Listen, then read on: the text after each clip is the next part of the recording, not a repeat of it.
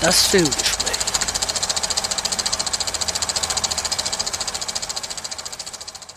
Hallo und herzlich willkommen zum Filmgespräch auf Radio Lora. Sie hören unsere 50. Sendung, unsere November-Ausgabe. Mein Name ist Sebastian Menzel, mit mir im Gespräch wieder Ingrid Schölderle. Hallo miteinander. Und es geht auch gleich los. Wir fangen an mit einer Komödie, mit ein wenig Romanze mit drin, und zwar Bros. Hier stehen im Mittelpunkt zwei Männer. Bobby, gespielt von Billy Eichner, der lernt Aaron kennen, Luke McFarlane. Also es geht um eine schwule Beziehung. Es ist die erste schwule Liebeskomödie von einem großen Hollywood-Studio. Ich war begeistert und habe Tränen gelacht. Dieser Film hat meine Erwartungen übertroffen und er ist hochintelligent. Billy Eichner ist Mitautor und spielt die Hauptrolle. Regie Niklas Stroller. Es geht um zwei Männer, die sich auf den ersten Blick sehr anziehend finden, aber Bindungsangst haben. Der Bobby hat's eigentlich schon aufgegeben. Der ist gar nicht mehr auf der Suche, Ja. hat sich in seinem Single-Leben gemütlich eingerichtet und Ja. dann trifft er diesen Mann seiner Träume und es dauert dann schon eine ganze Weile, bis da ein bisschen mehr passiert. Er denkt zuerst, sieht prima aus, aber hat wahrscheinlich nicht viel im Kopf. Das sieht man dann, wie man sich täuschen kann. Dieser Film ist wirklich eine der besten Komödien, die ich in der ganzen letzten Zeit gesehen habe. Romantische Komödien können ja oft recht nervig sein und albern und das ist der gar nicht. Wenn ich den vergleiche mit den üblichen deutschen Komödien oder mit den üblichen amerikanischen Komödien, dann muss ich sagen, er ist um Klassen drüber. Mit Abstand die beste amerikanische Komödie äh, seit ein paar Jahren. Bei mir ganz klar Fünf Flora. Ja, und man muss auch nicht unbedingt der LGBTIQ-Community angehören, um das lustig zu finden. Homophob sollte man natürlich nicht sein, aber ansonsten ist es auch nicht wirklich wichtig, dass das jetzt zwei Männer sind. Es könnte auch ein Heteropaar sein. Es ist einfach lustig, mit Leichtigkeit inszeniert. Es, es ist nicht albern und es ist auch nicht so, dass man sagt, das haben wir schon 5000 Mal gesehen. Ich schließe mich da an. Fünf Loras, absolute Empfehlung für Bros.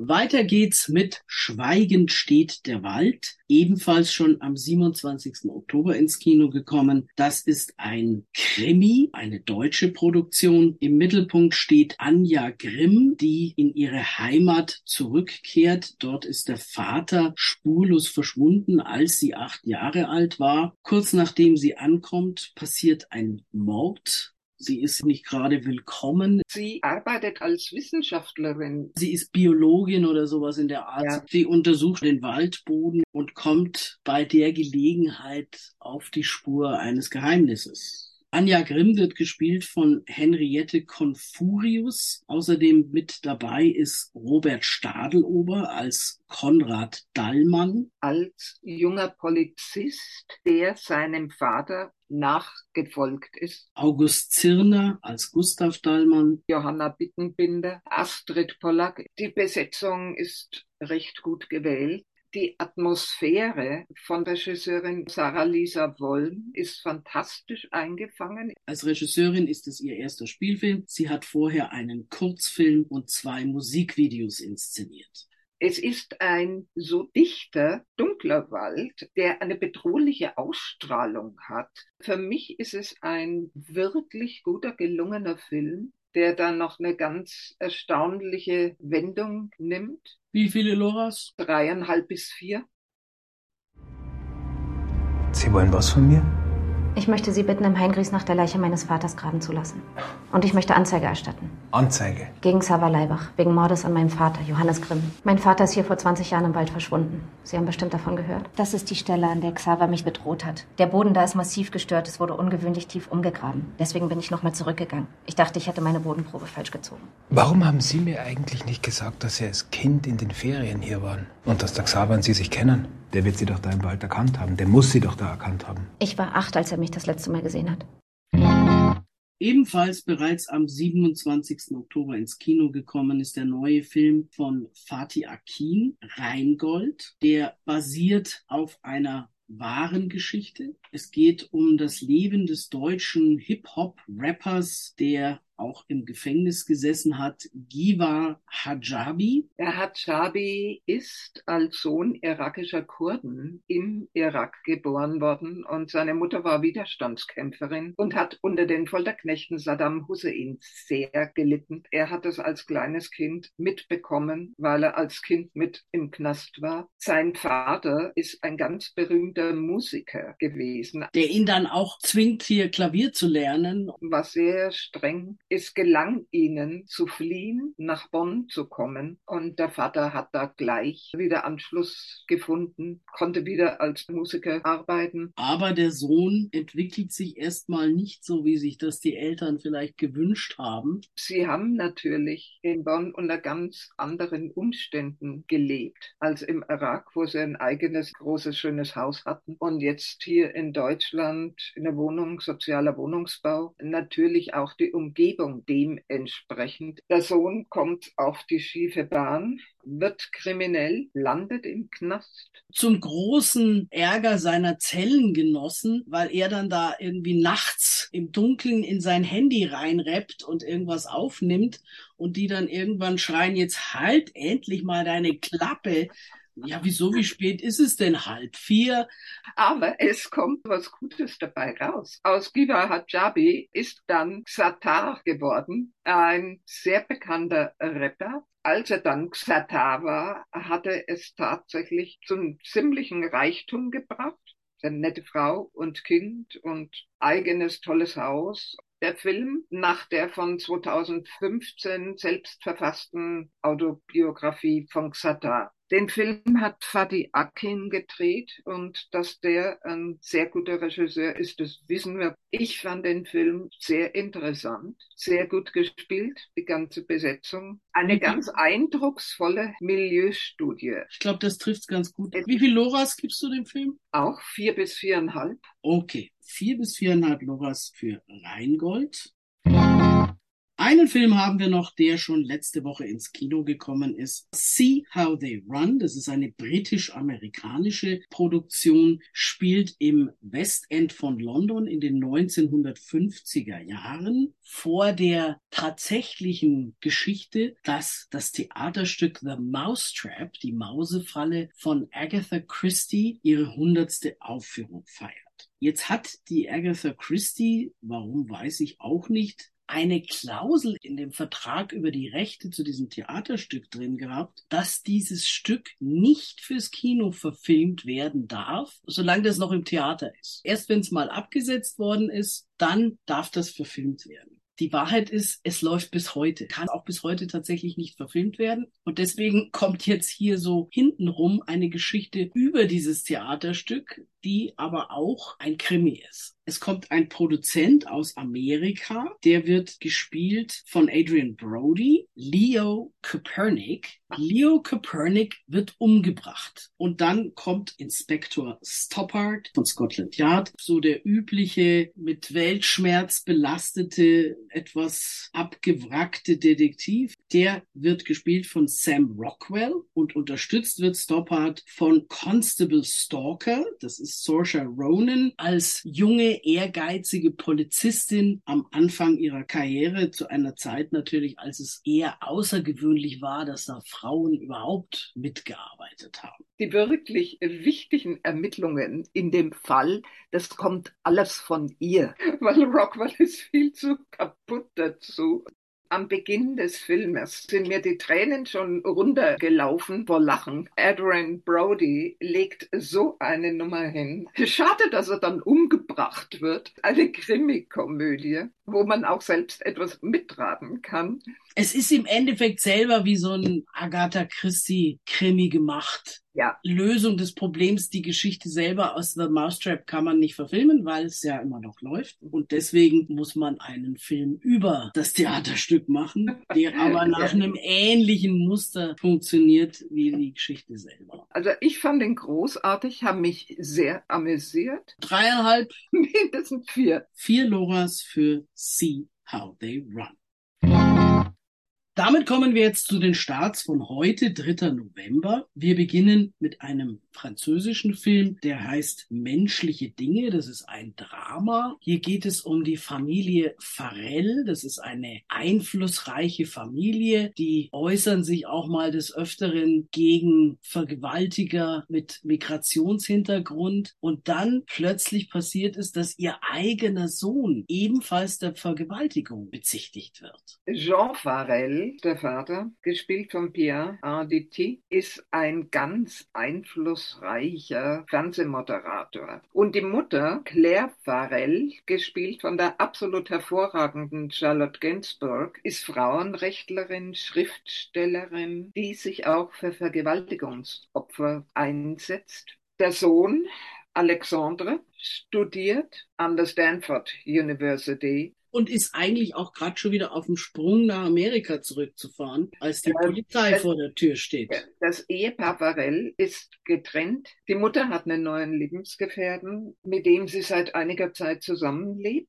Der hat eine Tochter, die zu Besuch da ist, eine 17-Jährige. Am letzten Abend seines Paris-Besuchs wird Alexandre eingeladen zu einem Fest und dann kommt die Mutter auf die Idee, dass er Mila mitnehmen soll. Ich will jetzt nicht viel vorwegnehmen, jedenfalls beschuldigt ihm die 17-Jährige, dass sie vergewaltigt wurde von ihm. Ein Riesenskandal, eine große Gerichtsverhandlung und es basiert auf einer wahren Gegebenheit aus Amerika. Es geht im Grunde genommen auch um die sehr wichtige, aber teilweise betriebene MeToo-Debatte wo es auch zu Ungerechtigkeiten gekommen ist. Das Problem ist schon immer, auch schon vor MeToo natürlich gewesen, dass Vergewaltigung in der Regel ja ein Delikt ist, wo einfach zwei Aussagen gegeneinander stehen. Gerade wenn das solche Fälle sind wie ja hier auch, wo sich die beiden kennen. Also nicht der Vergewaltiger, der irgendwo hinterm Busch vorspringt im Park, sondern Leute, die sich vorher kannten und jetzt auch nicht wirklich die großen Verletzungen da sind, dass man sagen sagen könnte, oh, die Frau hat sich massiv gewehrt, die wollte das nicht. Das ist für das Gericht natürlich immer eine Katastrophe. Ich weiß jetzt nicht, wie es bei den Franzosen ist, aber in Deutschland nennt man das freie Beweiswürdigung. Das heißt, im Endeffekt muss das Gericht dann schauen, wen von den beiden finde ich glaubwürdiger. Ich muss ja auch immer im Zweifel für den Angeklagten entscheiden. Ein Job, den ich wirklich nicht machen möchte.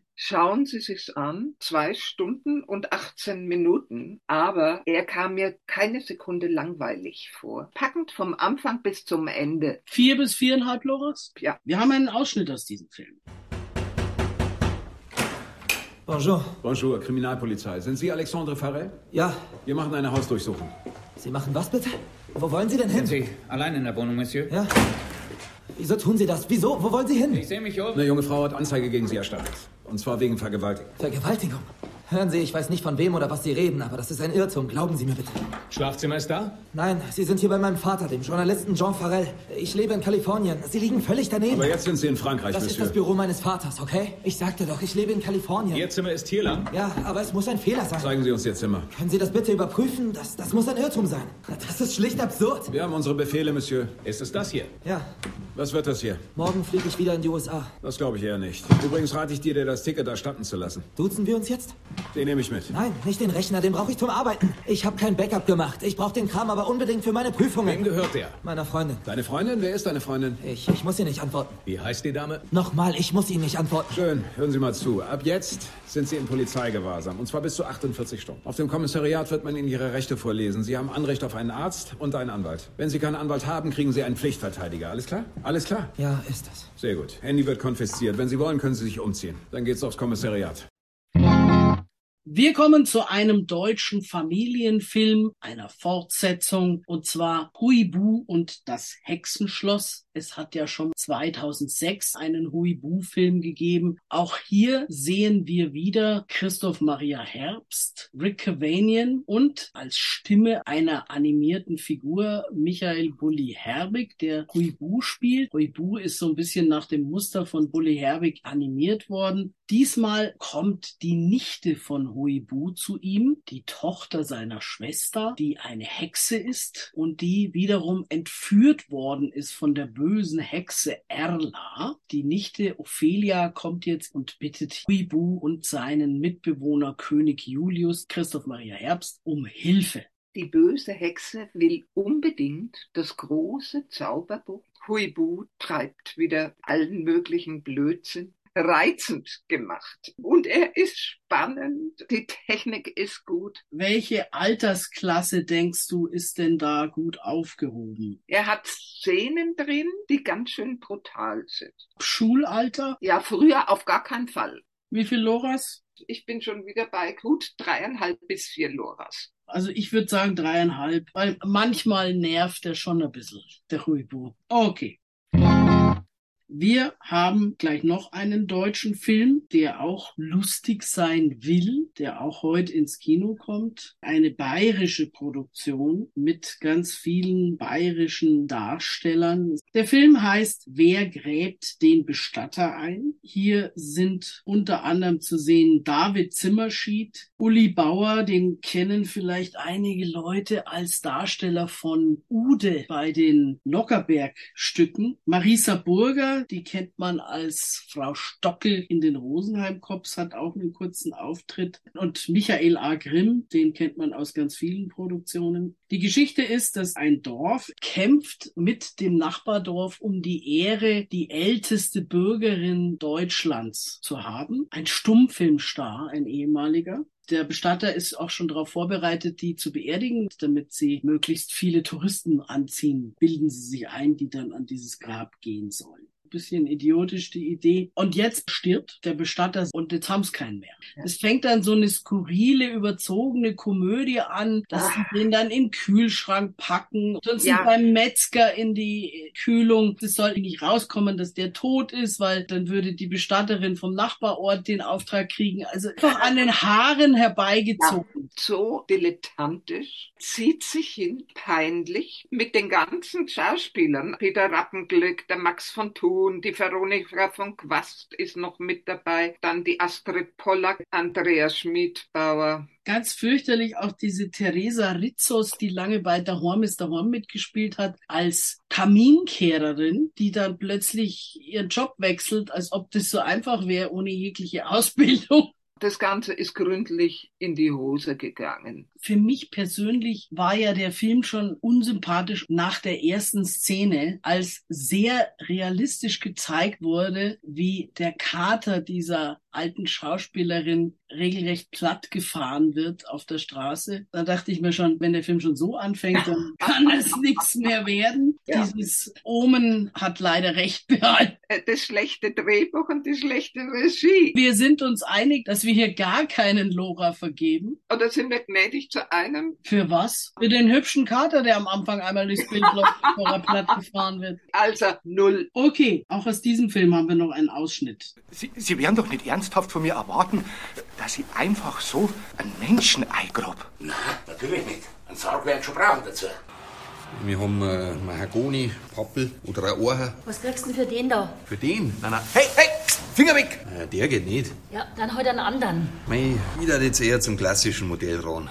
Aber weißt du was? Nimmst du den Katalog halt mit heim? Pressiert er noch nicht bei euch. Äh, du, ich breche den eher gestern wie heute. Oh, das, äh, das schockt mich jetzt fast ein bisschen. Also, ich habe der Mutter gestern noch Pumper gesund um einen Anlaufen sehen und der Bärdigen hat auch noch nichts gesagt. Der wird dann nicht mehr viel sagen.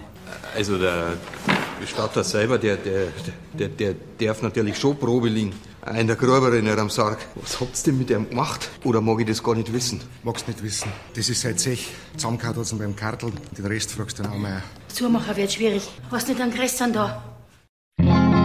Jetzt wollen wir mal ganz kurz eingehen auf einen Film, der auch heute startet, und zwar Amsterdam. Ist das Pardon zu Wer kräht den Bestatter ein? Nur, dass das jetzt hier eine amerikanisch und witzigerweise japanische Koproduktion ist, auch mit vielen großen Namen. Wir sehen hier Christian Bale, Margaret Robbie. Als Gast sehen wir da unter anderem Rami Malek und Robert De Niro, Zoe Saldana, Timothy Oliphant, Mike Myers. Michael Shannon.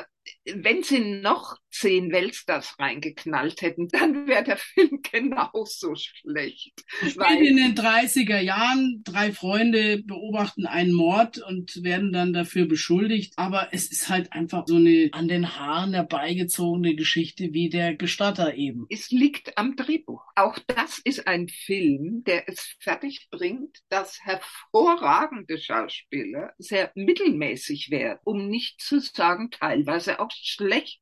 Wollen wir gar nicht so viele Worte drüber verlieren. Auch null Loras? Für die Ausstattung vielleicht. Und Okay. für die Kamera. Also einen Lora.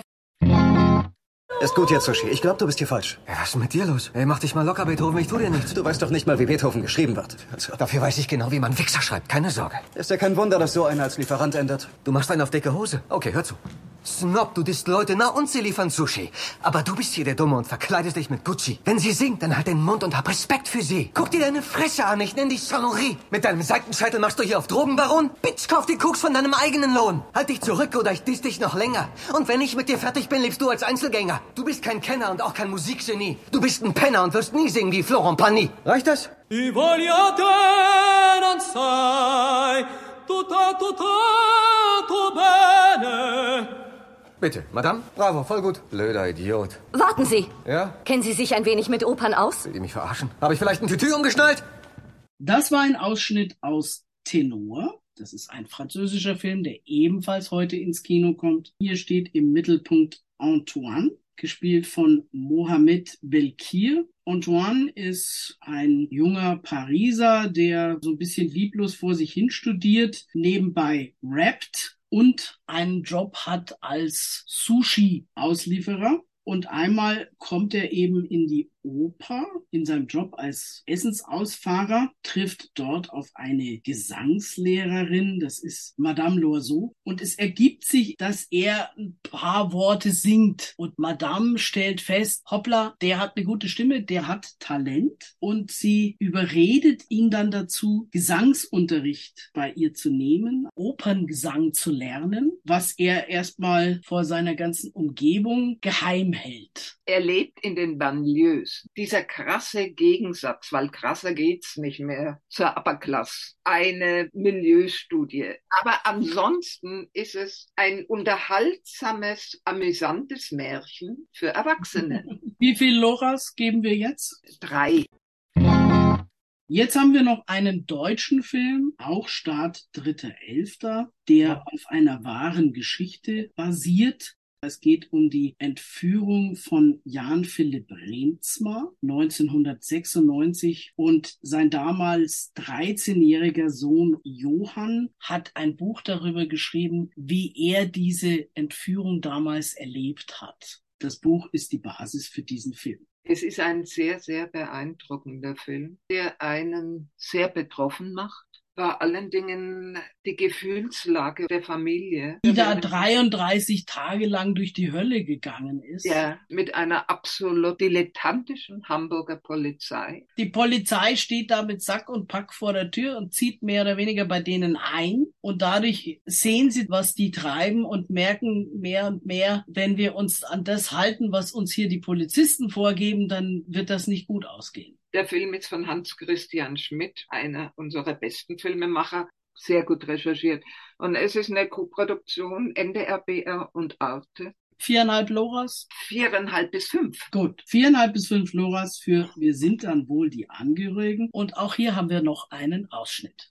Ein Täterschreiben und zwei Briefe von Jan Philipp. Einer an Johann. Kannst du ihm den geben? Solange wir der Meinung sind, dass Sie mit der Polizei zusammenarbeiten, wird es noch lange dauern, bis diese Sache endet. Wir haben auch kein Interesse, weiter mit dem Polizeipsychologen am Telefon zu sprechen. Jan Philipp schreibt, was mich irritiert, dass meine Entführer professioneller agieren als die Polizei. Beim Telefonanruf von Sonnabendabend oder Nacht war der Polizist am Telefon wohl leicht auszumachen. Und bei der Frage nach Lehrer Dösen, die dir keine Schwierigkeiten gemacht hätte, wurde mehrmals nachgefragt. Gibt da nichts schön zu reden. Ich musste nachfragen. Mehrmals. Es, es stimmt. Sie haben die Erkennungsfrage nicht beantwortet. Doch, habe ich. Hören Sie sich Ihre Aufzeichnung an, wenn Sie mir nicht glauben. Das haben wir gemacht. Es wird nicht deutlich. Sie wirkten sehr überrascht. Ja, so ist es. Bin kein Sprecherdomat. Hab Gefühle. Nicht für Sie, sondern für meinen Mandanten. Können Sie sich das vorstellen? Konzentrieren wir uns auf das nächste Gespräch. Ich biete an, das zu führen, weil ich emotional weniger involviert bin. Ich dränge mich nicht auf.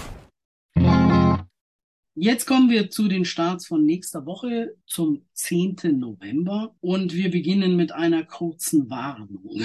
Crimes of the Future vom Regisseur David Cronenberg. Auch wieder mit einer Liste von bekannten Namen in der Besetzung. Allen voran Viggo Mortensen, Lea Seydoux, Kristen Stewart. Es könnte sein, dass vielleicht Fans von Viggo Mortensen verleitet werden, sich das anzugucken. Aber man muss sagen, das ist wirklich ein Film, der nicht für alle Zuschauer geeignet ist. Wir sind in der Zukunft, wie der Titel schon sagt. Es gibt alle möglichen Mutationen. Die Menschen können sich Organe wachsen lassen, die dann in irgendwelchen Avantgarde-Performances abgeschnitten werden. Weil sie in der Zukunft keine Schmerzen mehr empfinden. Ja, es ist ein ganz seltsamer, zum Teil ekelerregender Film. Wer Cronenberg kennt, auch die Fliege hatte schon ihre ekligen Aspekte. Das muss man mögen. Ich fand ihn grauenvoll und ich wäre rausgegangen, wenn es draußen nicht geschüttet hätte. Man denkt sich, hoffentlich muss ich mich nicht übergeben oder ich brauche hinterher einen Schnaps. Ich habe den Kinobetreiber gesagt, gebt zu den Kinokarten am besten eine Kotztüte mit drauf. Naja, wenn man die Popcorn-Tüte leer hat, kann man die vielleicht nochmal verwenden. Sowas von ekelerregend. In vieler Hinsicht muss ich einfach sagen, typisch Cronenberg. Manches hat mich an Existenz erinnert. Ich finde es sehr, sehr schade, dass Viggo Mortensen und Lea Seydoux da mitspielen. Naked Lunch, Dead Ringers, Die Fliege, Existence, A History of Violence. Wenn Sie das toll fanden, dann können Sie da reingehen. Dann sind Sie wahrscheinlich schon abgehärtet. Aber zarte Gemüter sollten sich das lieber ersparen. Wie viel Loras? Das ist eine gute Frage. Zwischen 0 und 1. Okay, auch hier haben wir noch einen Ausschnitt. Sie sind jemand, der bekämpft, was er wirklich ist. Ist Ihnen das noch nicht aufgefallen? Lassen Sie sich von Ihrem Körper führen, wohin er will, statt ihn in Stücke zu hauen und auszustellen in einem geheimen Museum, wie die Knochen eines ausgestorbenen Tieres. Saul wäre jetzt tot, wenn er auf diesen Rat gehört hätte. Sein Körper will ihn umbringen. Was wir tun ist, wir schaffen Kunst. Und das aus Anarchie. Und wir kreieren Bedeutung aus Leere. Tun Sie das? Ist Ihnen je in den Sinn gekommen, dass Sie in einen fantastischen natürlichen Prozess eingreifen, dem Sie sich hingeben sollten? Nein, niemals. Wer was sucht, um Kinder auf Weihnachten einzustimmen, es kommt am 10.11. der zweite Teil von Die Legende der Weihnachtshexe ins Kino. Das ist eine italienische Produktion. Wir haben hier wieder Monica Bellucci als Dolores in der Hauptrolle. Ist eine nette Geschichte über ein Waisenmädchen, das als Hexe anfangen möchte, also so eine Art Lehre anfängt. Für ganz zart beseitete Kinder, die noch ein recht kindliches Gemüt haben, ist es eher nicht geeignet. Aber der erste Film Bafana, wo ich gesagt habe, das ist ein Horrorfilm für Kinder. Der Also, fängt damit an, dass dieses Mädchen, nachdem sie Zeuge eines Mordes geworden ist, verbrannt werden soll als Hexe und schon auf dem Scheiterhaufen steht, als die Weihnachtshexe kommt und sie rettet. Wer gerne Action hat und nicht gleich schlecht träumt, diese Kinder kann man mitnehmen. Ist gut gemacht. Drei bis dreieinhalb Lohn. Drei. Mir hat der erste gelangt. Damit kommen wir jetzt zu einer britisch-kanadisch, französisch-amerikanisch-ungarisch-belgischen Co-Produktion.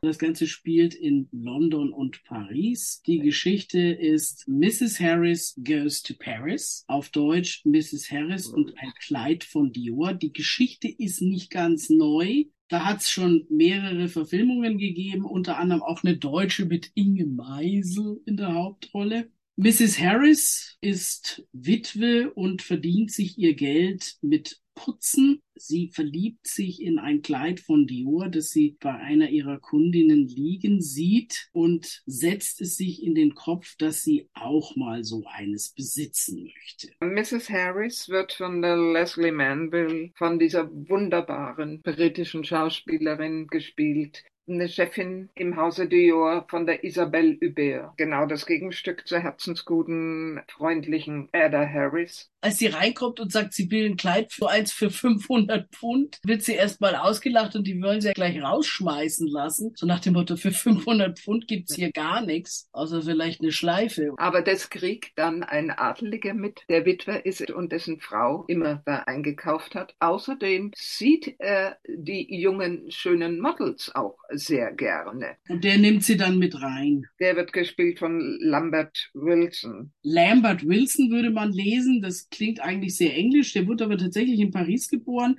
spricht aber perfekt Englisch, weil er dann am London Drama Center studiert hat. Das Ganze ist wie Tenor ein Märchen für Erwachsene. Und auch wieder so ein bisschen Milieustudie. Unterhaltsam. Auf jeden Fall besser als Inge Meisel.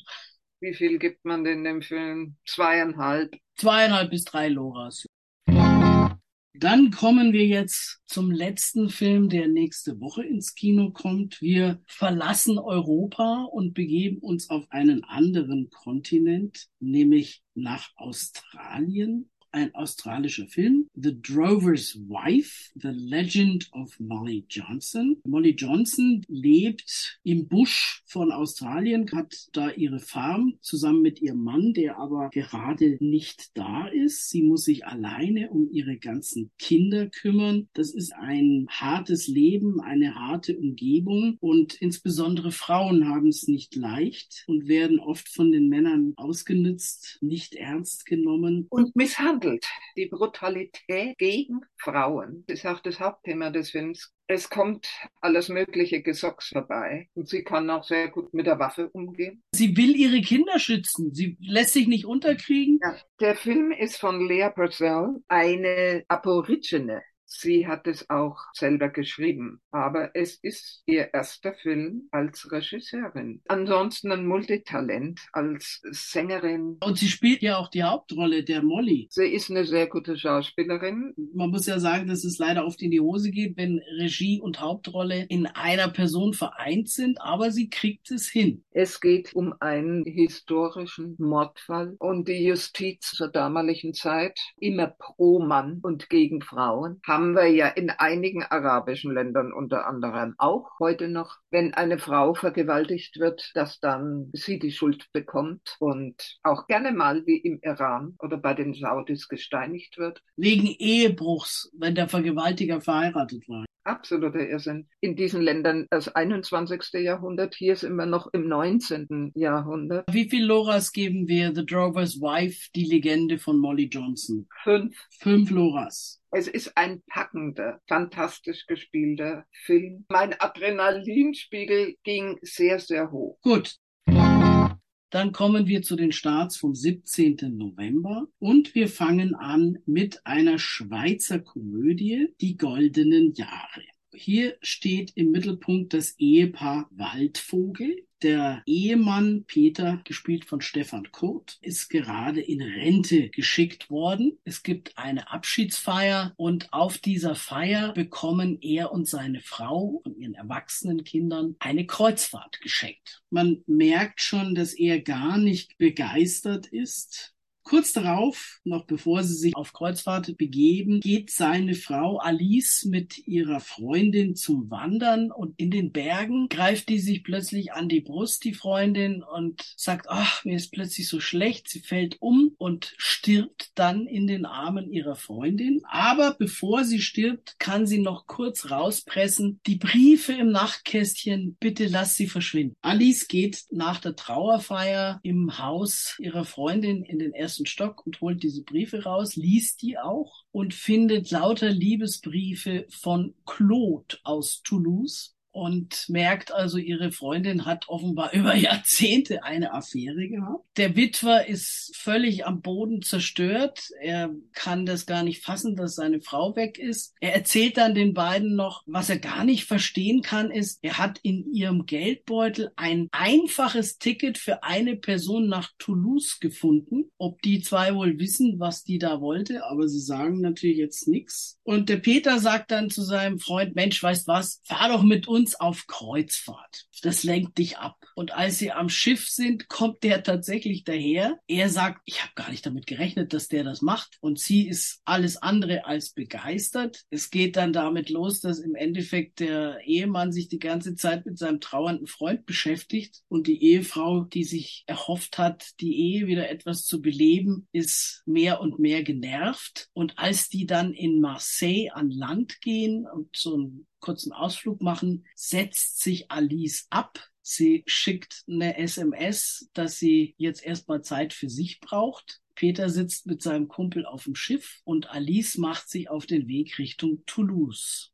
Das ist eine nette Komödie über Rentner. Ich fand den ganz unterhaltsam, lustig. Die Regie hat eine Frau, Barbara Kulscha, die schon einiges gedreht hat, unter anderem auch zwei Tatorte, dann Der Bestatter, Gurlitzschatten, Nebelgrind etc. Den Stefan Kurt, den kennen wir auch. Den haben wir vor gar nicht allzu langer Zeit wieder mal als Patterson gesehen. In diesem Film da. Bei dem Film spielt auch die Gundi Ellert mit. Die ist hier als deutsche Touristin mit auf dem Schiff und freundet sich so ein bisschen mit der Alice an. Ich finde den ganz amüsant und würde dem dreieinhalb bis vier Loras geben und wir haben auch noch einen Ausschnitt. Meine Frau fehlt. Ah. Sie ist nicht auf dem Schiff. Wie ist denn Ihr Name? Alice Waldvogel. Ja. Nichts. Nirgends. Es wird eine Frau vermisst. Ähm, Alice Waldvogel. W-A-L-D-V. Kabinennummer? 14416. 14416. Okay, danke. Ähm, die werden das jetzt im System checken. Gab es einen Disput? Ähm? Nein, nein, Ah. es gab keinen Disput. Möglicherweise ist sie in Marseille geblieben. Nein, das glaube ich nicht. Das würde sie nie tun. Ich kenne meine Frau. Ja, verstehe. Ist Ihre Zahnbürste denn noch da? Weiß ich nicht. Nicht nachdenken. Ihre Zahl. Okay, ich werde es ihm sagen. Ja, ja, ja. Äh, Ihre Frau hat nicht eingecheckt. Es sieht so aus, als wäre sie in Marseille geblieben. Sind Sie sicher? Äh, ja, ja. Aber ja. was ist da passiert? Seine Frau ist in Marseille geblieben. Aber Von dann ist sie bestimmt in Schwierigkeiten. Äh, wir, wir müssen das Schiff wenden. Und, und Nein, zwar sofort. Entschuldigung, das ist leider nicht Aber möglich. Tut ich, mir will, leid. ich will von Bord. Es tut Bitte. mir leid, aber das Schiff fährt nach Barcelona. Ja, ich weiß, aber ich, ich muss, ich muss Aber- sofort von Bord gehen. Weil Gäbe es einen Disput? Nein, es gab keinen Disput. Bitte lassen Sie mich von Bord gehen. Weil meine Frau ist in Ja, Schwierigkeiten. Kalma, Kalma. Rufen Sie die Polizei in Marseille. bitte. O- Sie Oder Kalmi, beruhigen ich Sie werde mich nicht beruhigen. Nein. Ich will Nein, mit dem Captain nein. sprechen. Bitte, das ist nicht lassen Sie mich zum Captain. Auf Sie der Stelle. Ich frage gehen. ihn jetzt. Der Tut Captain mir muss leid. aber- Herr Waldvogel, Bitte, Sie- bitte, lassen Sie mich das Bitte tun, hören Sie ja? auf oder wir rufen die Security. Was ist los? Lieber Peter, mach dir keine Sorgen. Komme nicht aufs Schiff zurück. Ich brauche eine Auszeit. Wir sehen uns zu Hause. Così. No, niente, niente. Jetzt kommen wir zu was ganz anderem. The Menu. Die Speisenkarte. Wir bewegen uns im Milieu der Haute Cuisine beziehungsweise der Molekularküche, der Experimentalküche. Das ist eine amerikanische Produktion. Regie geführt hat hier übrigens Mark Mylod, der unter anderem bei Succession, Game of Thrones und Shameless sich seine Sporen als Regisseur verdient hat. In der Hauptrolle sehen wir Ralph Fiennes als Sternekoch.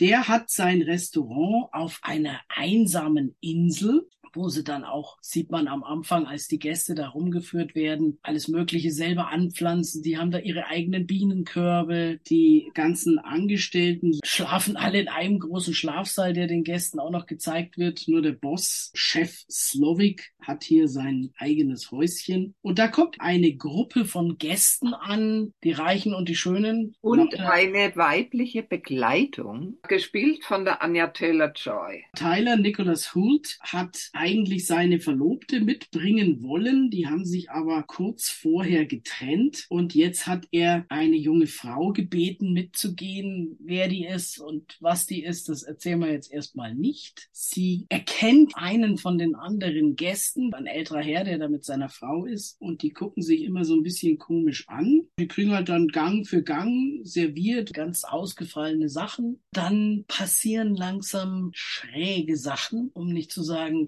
kriminelle, blutige Sachen. Das erste, was passiert, dass die Gäste fürchterlich schockiert, ist, dass ein Angestellter einen Gang präsentiert und diese Präsentation endet damit, dass er sich vor den ganzen Gästen in den Kopf schießt. Da denken aber noch viele, dass das nicht echt war, sondern zur Vorstellung gehört. Aber nach und nach merkt man dann so, die Sache ist doch ernster, als wir dachten. Und die Gäste werden wohl nicht mehr lebend nach Hause kommen. Ralph Fiennes spielt einen durchgeknallten Guru. Er hält seine Angestellten wie ein Sektenführer. Es ist beängstigend, erschreckend, sowohl von Fiennes als auch von Anya Taylor-Joy. Sehr gut gespielt. Eine soziale Studie Dieser reiche alte Herr, der schon sieben oder acht Mal elfmal da war und Elf auf Mal. Nachfrage nicht ein Gericht nennen kann, das er hier gegessen hat.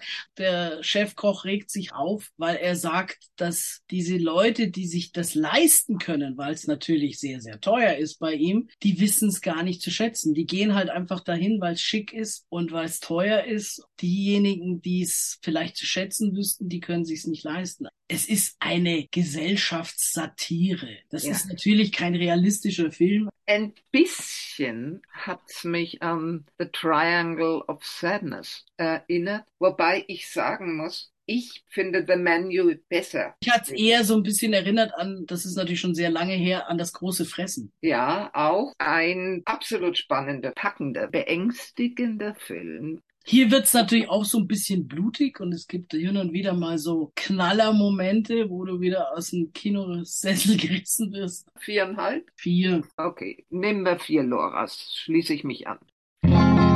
Dann haben wir jetzt noch den neuen Film von Alejandro Iñárritu im Programm. Der heißt Bardo, falsa crónica de unas cuantas verdades, beziehungsweise auf Deutsch Bardo, die erfundene Chronik einer Handvoll Wahrheiten. Gleich vorneweg, das Ding ist fast zwei, dreiviertel Stunden lang. Im Mittelpunkt steht Silverio Gaccio, ein Journalist und Dokumentarfilmemacher. Gespielt wird er von Daniel Jiménez. Dieser Silverio ist Mexikaner, lebt aber mittlerweile in Amerika. Der Film umspannt überwiegend in Traumsequenzen bestimmt 20 Jahre. Der ist verheiratet, der hat ein paar Kinder. Das ist eine ganz eigenartige Mischung. Der Film wurde in Venedig gezeigt und zwar in einer Fassung, die noch länger war, um 22 Minuten. Die hat Iñárritu inzwischen rausgeschnitten und er hat auch gesagt, dass er noch dran schneidet, bis der ins Kino kommt.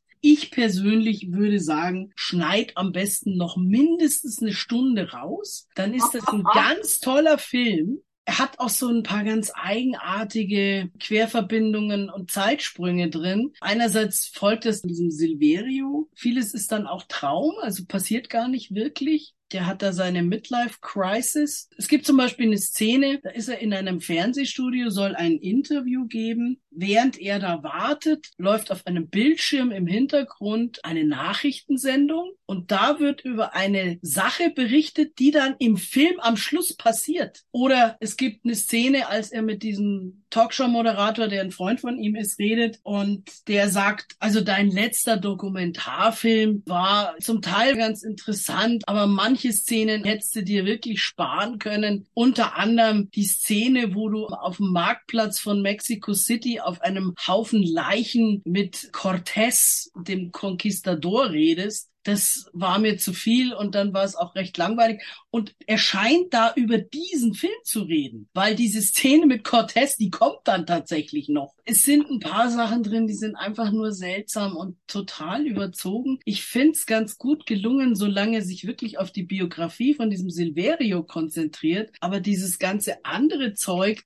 ich persönlich habe den Eindruck, dass Herr Iñárritu offensichtlich seit er lesen und schreiben kann, ein Notizbuch hat, in das er alle seine Ideen reinschreibt für Szenen oder Geschichten und alles, was er bislang noch nicht verwenden hat können, weil es bisher nirgends reingepasst hat, hat er jetzt in diesen Film reingepasst. Könnte man sagen, dass der dramaturgische Bogen etwas verloren ging? Ja. Alejandro Iñárritu hat alleine vier Oscars bekommen. The Revenant, Der Rückkehrer mit Leonardo DiCaprio, Birdman. Er hat ja fantastische Filme gedreht. Der Film hat sehr fantasievolle Szenen, er ist zum Teil sehr kreativ, aber manches ist einfach auch nur total überzogen und passt nicht zum Rest der Geschichte. Es lenkt dann wieder ab und das macht es langweilig. Also genauso wie es der Mann im Film gesagt hat, der Silverio seine Meinung über dessen letzten Film sagt. Interessant ist zum Beispiel, es gibt mal eine Szene, da geht er auf einer Party mal auf die Toilette und trifft dort wieder in einer Traumsequenz seinen eigenen bereits verstorbenen Vater, mit dem er sich dann aus ausspricht. Das war toll gemacht, aber dann kommt wieder so ein Quatsch. Am Anfang des Filmes zum Beispiel kriegt seine Frau ein Kind und dann kommt der Arzt zu der Frau und sagt, es tut mir leid, aber der Junge will nicht raus. Machen Sie die Beine breit, wir schieben ihn jetzt wieder rein. Und dann kommt sie auf den Flur vom Krankenhaus, wo er wartet und schleppt eine gefühlt 20 Meter lange Nabelschnur hinter sich her mit Blutspur und allem und erklärt dem Mann, dass das Kind nicht raus wollte. Eine halbe Stunde später liegen die zusammen im Bett und haben Sex. Er macht bei ihr Oralsex und während er da zwischen ihren Beinen ist, rutscht plötzlich der Kopf von dem Kind da wieder raus und sie sagt, ach schon wieder, schieb ihn einfach wieder rein. Wie viele Loras, Sebastian, willst du dem Film geben? In der jetzigen Form mit dieser Länge ist er für mich nicht das Meisterwerk. Es sind tolle Sachen drin, aber es ist viel zu viel. Deswegen kann ich da nur zweieinhalb Loras geben, weil da gehört mindestens noch eine Stunde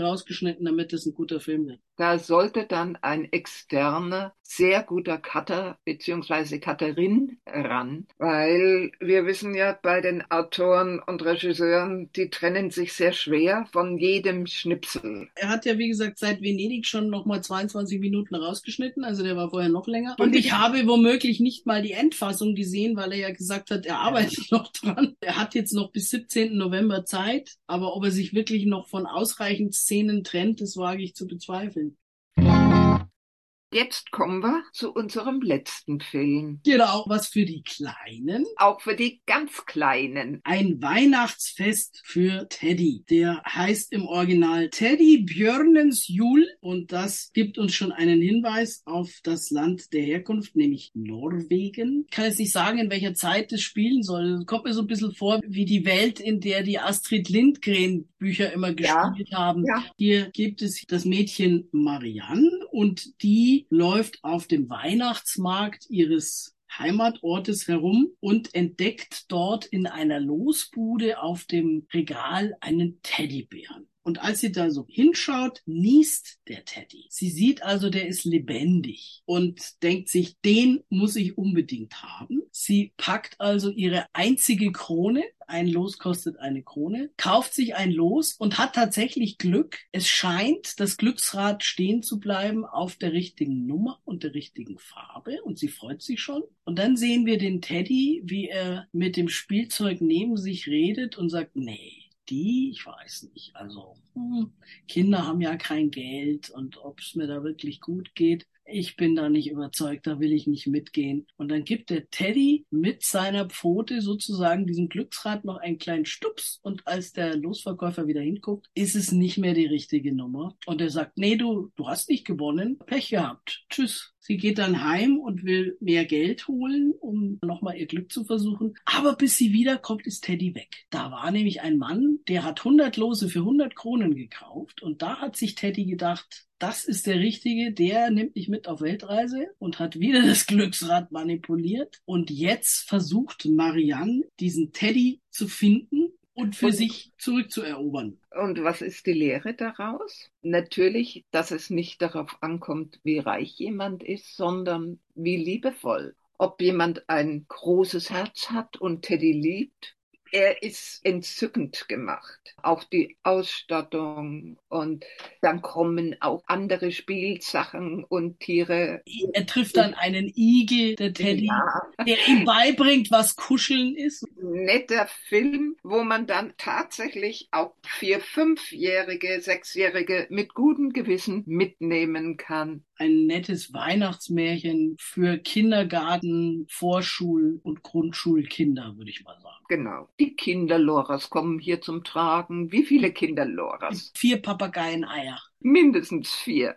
Das war's schon wieder für heute. Wir sind am Ende der Sendung angelangt, die wie immer wiederholt wird, heute Nacht um zwei und morgen früh am Freitag um neun Uhr vormittags, dann nur auf DAB Plus und im LoRa Livestream. Außerdem Samstag früh um sechs und Sonntag um 21 Uhr, dann nur im LoRa Livestream. Außerdem gibt's uns als Podcast. Die nächste Sendung gibt's am 1.12., dann wieder um 17 Uhr. Bis dahin, auf Wiederhören. Tschüss.